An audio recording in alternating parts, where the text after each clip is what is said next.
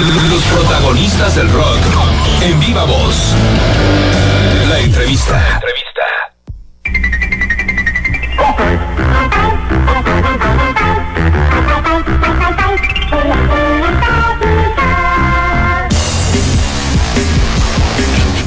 Relaxianos, qué gusto me da recibir en un enlace telefónico exclusivo para Relax Rock en esta cobertura perfecta en toda la Riviera Maya a fallo de riesgo de contagio carnal. Bienvenidazo a Relax Rock. Qué gusto saludarte, hermano.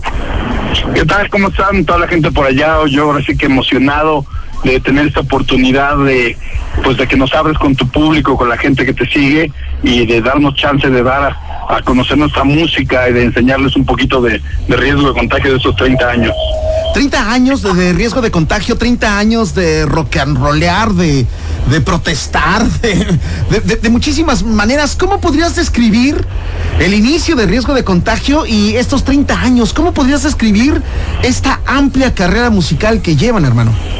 Bueno, todo inició que, con mi carnal El Gordo y yo, ahora sí que una banda de hermanos, de con los amigos de, la secundaria, que también eran los hermanos Sam, y, de ahí pues empiezas con el querer tocar, ¿no? El querer agarrar un instrumento, porque eh, pues en casa nuestro tío Luciano Don Luqui, que en paz descanse, pues siempre llevaba la alegría a los fines de semana, los domingos familiares, ¿no? Que después de ahí retomamos el número para un disco eh, con la guitarra y pues fue que a nosotros nos empezó a llamar la atención la música, ¿no? El querer, el querer tocar, el querer eh, hacer algo y pues es que cuando ya estamos eh, con nuestros amigos en, en, edad de secundaria y prepa, pues arrancamos y nos, nos sumamos a un concurso, eh, nos inscribimos en un concurso de bandas que se llamaba La Batalla de las Bandas 2 en Rojotitlán. Fue nuestro, nuestro primer eh, toquín, ¿no? Y de ahí fue que empezamos a, a, decir, bueno, pues ahora quiero tocar en este otro lado, en este otro lado, quiero tocar ahora en, en el look, la última que la Cumbancha, ahora en el Tutti Frutti, o en el Bar 9, en Rocotec, en Rockstock, en el Bulldog, la vida, la diabla, y así fue empezando a crecer hasta que llegamos a grabar nuestro primer material y, que todo lo hicimos de manera nosotros mismos, ¿no? Ahora que escucho mucho eso que está lo autogestivo, bueno, pues desde aquel entonces. cierto, cierto. Sí, ustedes han sido pioneros en muchísimas cosas, pero también hay que destacar que el riesgo de contagio eh, eh, vivía de sus propios recursos. Inclusive, eh, hay una anécdota por ahí, Fallo, no, no, sé si fuera real o era leyenda urbana nada más, te lo pregunto. en algún momento ustedes tenían que invertir para sus toquines, ¿no? Fíjate, yo creo que invertimos más en los instrumentos, más que en los toquines. Eh, para comprar nuestro primer instrumento tuvimos que sacar a vender nuestros juguetes, ¿no? Todos los juguetes de mi canal y mío. Más teníamos de la colección de Star Wars, fíjate que igual nos habíamos aumentado y ahorita nos hubiera salido, hubiéramos sacado más lana. Pero toda la colección de Star Wars los vendimos, las naves, después los pitufos y de ahí compramos nuestras bocinas para ensayar, nuestros primeros instrumentos, nuestro bajo, nuestro teclado, la batería no la había regalado mamá de, de un día de, Navidad, entonces así fue que nos fuimos haciendo nuestros instrumentos, eh, o, por rifas, ¿no? Y, después poníamos, eh, poníamos este sonidos, eh, le hacíamos también esto de la mezclada, y entonces estábamos en fiestas y todo ello, y de ahí todo lo que sacábamos lo invertíamos en instrumentos. Claro. Y este, y, y, bueno, los conciertos yo creo uno le invierte pues su tiempo, ¿no? El de que a lo mejor los primeros conciertos, pues, ah, oye, pues no te van a pagar y tú emocionado, no importa, ¿no? No me no pagues. Importa, vamos a este, tocar, claro. Yo quiero ir a tocar, ¿no? Y entonces en eso pues invierte su tiempo y seguramente la gasolina y esas cosas. Y, y pues yo creo que es parte del proceso normal, ¿no? De una banda cuando, cuando va creciendo, ¿no? Uno tiene que invertirle en lo que cree, en lo que quiere hacer, ¿no? Tiene que, este, pues ahora hay que neciarle y, y, fregarle un poco para que empiece a, a, caminar el trenecito, ¿no? Y ya alguna vez que, que agarra, agarra vía, pues ya empiezan a salir las cosas y, y dejas de tocar para tus amigos de la prepa y para tus primos, primas y novias y empiezas a tocar para los fans, porque ya, ya tienen seguidores, ¿no? Entonces creo que esas son de las cosas así que empiezas como como bueno, bueno, así empezamos en los noventas, a principios de los noventas. Sí, claro. Oye, eh, eh, fíjate que eh, estamos en vivo en toda la Riviera Maya a través de Turquesa Pop y a través de Jaquil FM. Me están mandando mensajes al, al Relax Watts y me escribe Israel Marcos. Me dice, buenas tardes, Jonathan, soy Israel Marcos. Qué gusto me da que estés teniendo este tipo de entrevistas. Te quiero platicar una anécdota. En el 98, en, en Ciudad Universitaria, se presentaron varias bandas. Ahí se presentó riesgo de contagio. Tengo autografiado un vinil de juguete nuevo y es una de mis reliquias. Por favor, mándale un abrazo al buen Fallo y al gordo. Dile que soy fanático de Hueso Colorado desde la Ciudad de México. Ahora radico en Playa del Carmen. Yeah, qué buena onda, ¿no? Pues un abrazote, que bueno que se acuerde, qué bueno que tenga ahí esto eh, firmado, ¿no? O sea, qué increíble. De repente te encuentras que, que la gente, que a pesar de que eres una banda independiente, eh, la gente eh, pues reconoce, te quiere, guarda esos recuerdos de, de cuando uno pues se volaba las clases por ir, ¿no? A sus conciertos de la UNAM o, o que dejaba sus problemas atrás para ir a un show y, y eran una hora de decir, bueno, vengo aquí al concierto, me despejo de, de lo que traigo encima, ok, ya, ya brinqué, ya canté, este, ya bailé, ahora sí, bueno, regresamos a la realidad, ¿no? Y qué buena onda que la gente pues se acuerde de todo ello y creo que fíjate que esto es algo que, que nos hemos dado cuenta ahora, ¿no? Que eh, pues como banda independiente a lo mejor no estás en todos los libros que te gustaría estar, Claro. ¿no? De historia, por así decirlo. Claro. Este, pero cuando empie- empiezas a darte cuenta que la gente que, que estuvo presentes en todos esos eventos se recuerda muy bien de nosotros, tiene, tiene materiales, tiene la memorabilia, o se sabe las canciones y era fan. Claro, claro. Y, y ahora nos damos cuenta con todos los compañeros que están grabando en este disco de aniversario Sí. que, que reconocen tu trabajo y es un regalo para nosotros, ¿no? El darnos cuenta que eh, a pesar que fuimos una banda independiente, fuimos bien reconocidos en su momento, que abrimos algunas puertas, que pateamos otras hasta que las tiráramos porque no nos las querían abrir. Y, Mayo, de y alguna manera, camino. sí, claro, de alguna manera ustedes también han sido, eh, fueron precursores de lo que ahora conocemos como el indie rock, esas bandas que, que no eran apoyadas con nadie y que se iban y se rascaban con sus propios recursos. De alguna u otra manera ustedes son precursores de eso. De alguna u otra manera, eh, ustedes en este disco de aniversario eh, se están fusionando, eh, están haciendo duetos con bandas novedosas pero también con algunas bandas eh, entrañables de- del, rock en español. Están haciendo una colaboración, por ejemplo, con Hot Dog, que es una fusión entre lo novedoso con María Barracuda, pero con un emblema como la Chiquis Amaro que pertenecería a la época dorada del emergente rock en español como Neón, por ejemplo. Es decir, hay una fusión importante en el disco de aniversario de, de riesgo de contagio, ¿no? Sí, fíjate que todos esos compañeros musicales, este, amigos eh, que están participando, nos los encontramos en algún momento en estos 30 años. Eh, como hablas del buen Chiquis Amaro, eh, la primera vez que nos pusimos en contacto o que coincidimos fue en, en 1995 cuando sacamos este disco independiente y me acuerdo que él estaba prendidazo con nosotros para que pudiéramos firmar en, en Culebra, ¿no? En aquellos discos Culebra Claro, claro. y, y, y, este y desafortunadamente ya pues no se hizo eh, pues fue cuando ya después Culebra empezó a, a cerrar y todo ello este ya las últimas las últimas bandas fueron las que salieron por ahí los lagartos creo y ya no ya no sucedió más Culebra entonces se quedó pendiente y, y de repente pues dijimos en este disco oye qué mejor que eh, invitar a Chiquis que siempre se quiso trabajar aunque hicimos un trabajo la de perdóname mi amor por ser tan guapo lo hicimos con él en 2004 Cierto, cierto, cierto, cierto. pero este sí sí es así de que oye pues el Chiquis y a lo mejor a María Barracuda yo la conocí por medio de Chiquis en 2011 que trabajaba para los Juegos Panamericanos y propuse a, a Hot Dog para que fuera la banda que hiciera el show el show de inauguración en los para Panamericanos Ujú, y entonces ahí fue que conocí a María no entonces se empiezan a hilar las cosas y así de repente es con Shenka del Panteón Rococó y los demás del Panteón que desde hace muchísimos años no este compartimos escenarios y nos jalábamos como banda. Y de repente te encuentras Armando Palomas y te dice, yo yo vendía el, el primer disco de riesgo en mis puestos, ¿no? Cierto, cierto. está- y están los exquisitos con los que eh, hacíamos esos conciertos eh, bestia que se llamaban de Radio Bestia cuando trabajaban en Rock 101 y, hacían ahí en Rocotitlán las fiestas bestias, y era los exquisitos, riesgo de contagio, el comando Groovy o Massinger Z. Entonces empieza a haber así mucha conexión, como igual con el maestro Alex Lora, que la primera vez que lo conocimos fue cuando grabamos en, para el tributo en la canción del FZ10 y ahí lo conocimos cuando escuchó nuestra versión y después nos invita a tocar en Estados Unidos este a abrirle su show en, en 1999 y, y, entonces nos vamos a California a hacer el LA Sports Arena para 16 mil personas con él y pues ya lo conocemos más a fondo. Y después para el regreso de Estados Unidos después de 16 años que no íbamos nosotros cuando nos retiramos un poco los escenarios pero ellos nos invitan a tocar en el Hollywood Palladium. Entonces pues cuando invitamos a Alex Duda pues es igual algo de que ya es una relación que se tejió anteriormente o que pues coincidimos y, y tenemos muchas cosas en común, ¿no? no solamente en el rock, sino más cosas atrás.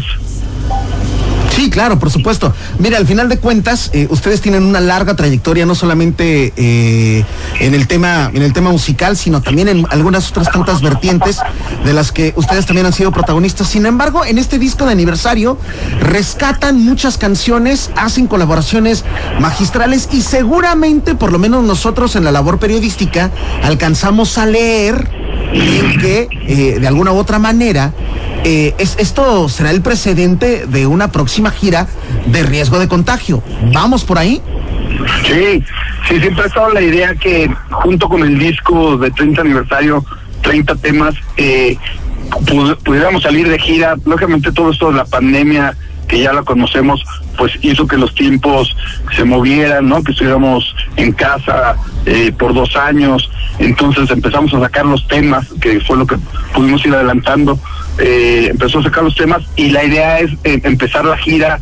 Ya muy pronto, en el mes de octubre empezaremos en España y de ahí haremos Alemania, Holanda y Dinamarca para regresar después al, oeste de Estados Unidos y ya empezar en, en marzo a hacer las fechas aquí en México, febrero, marzo, en las ferias, en los festivales y todo ello, poder llevar el show de 30 aniversario donde nos gustaría que estuvieran la gran mayoría de los invitados, claro. y, pero los que no estén, traemos un show tecnológico que estamos produciendo a través de hologramas, de realidad aumentada, eh, tecnología inmersiva, eh, experiencias lumínicas para llevar estos shows y que no solamente sea la música e ir a hacer slam y brincar y gritar, sino que sea todo un espectáculo el que el que uno pueda vivir y de riesgo de contagio, así como eh, nos gustó los 90 eh, andar investigando y explorando sonidos que no eran muy comunes, pues ahora queremos hacerlo en esta parte del show, en esta parte del espectáculo, proponer cosas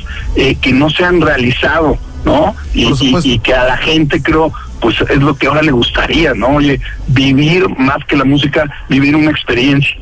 Por supuesto, mira, tengo más mensajes. Me escribe, por ejemplo, Edgar. Me dice, Jonathan, buenas tardes, te estoy escuchando en Cancún. Eh, por favor, mándale un abrazo a Fallo, dile que soy fanático de riesgo de contagio. Te quiero platicar que desde que llegué a Cancún nunca había tenido oportunidad de escuchar a la banda hasta que descubrí tu programa y escuché que hablabas y programabas al riesgo. De verdad, qué chido que ahora los puedas entrevistar. Te mando un abrazo y felicidades por la entrevista. ¿Qué tal, eh? Yeah. No, pues muy bien, La verdad, digo, increíble porque sí, a tocar, a tocar creo que nunca hemos estado en esa en, esta zona, cierto, ¿eh? nunca hemos tocado en esa área. Cierto, mira que, está increíble, ¿eh? Sí, mira que nosotros en, esta labor de investigación, cuando presentamos canciones y demás, eh, sí, investigamos y dijimos, bueno, eh, recurrimos a los libros, a los almanaques en la historia aquí de la Riviera Maya de Cancún, donde estamos nosotros, y sí, ubicamos que, que riesgo no. Y, en historia de bandas, muchas han, pasado por Cancún en la época dorada, noventera de Cancún, pero en el caso de riesgo, no, no se arriesgaron, este fallo, a, a llegar hasta Cancún, aún, ¿no? Sí, no, no, exactamente, aún. O sea, así que, pero seguramente lo haremos porque fíjate que con este disco, sí de repente se nos abría a nosotros muy fácil el, el norte, ¿no? El norte y Norteamérica, y también Estados Unidos y Canadá, y, y, y también lo que estamos haciendo, nunca tocamos la puerta hacia el sur, hacia el, sureste mexicano, hacia Centroamérica, hacia Sudamérica, excepción de unas que fuimos al Rock al Parque, pero todo porque se dio eso estando tocando en Nueva York, fue que se dio lo del Rock al Parque.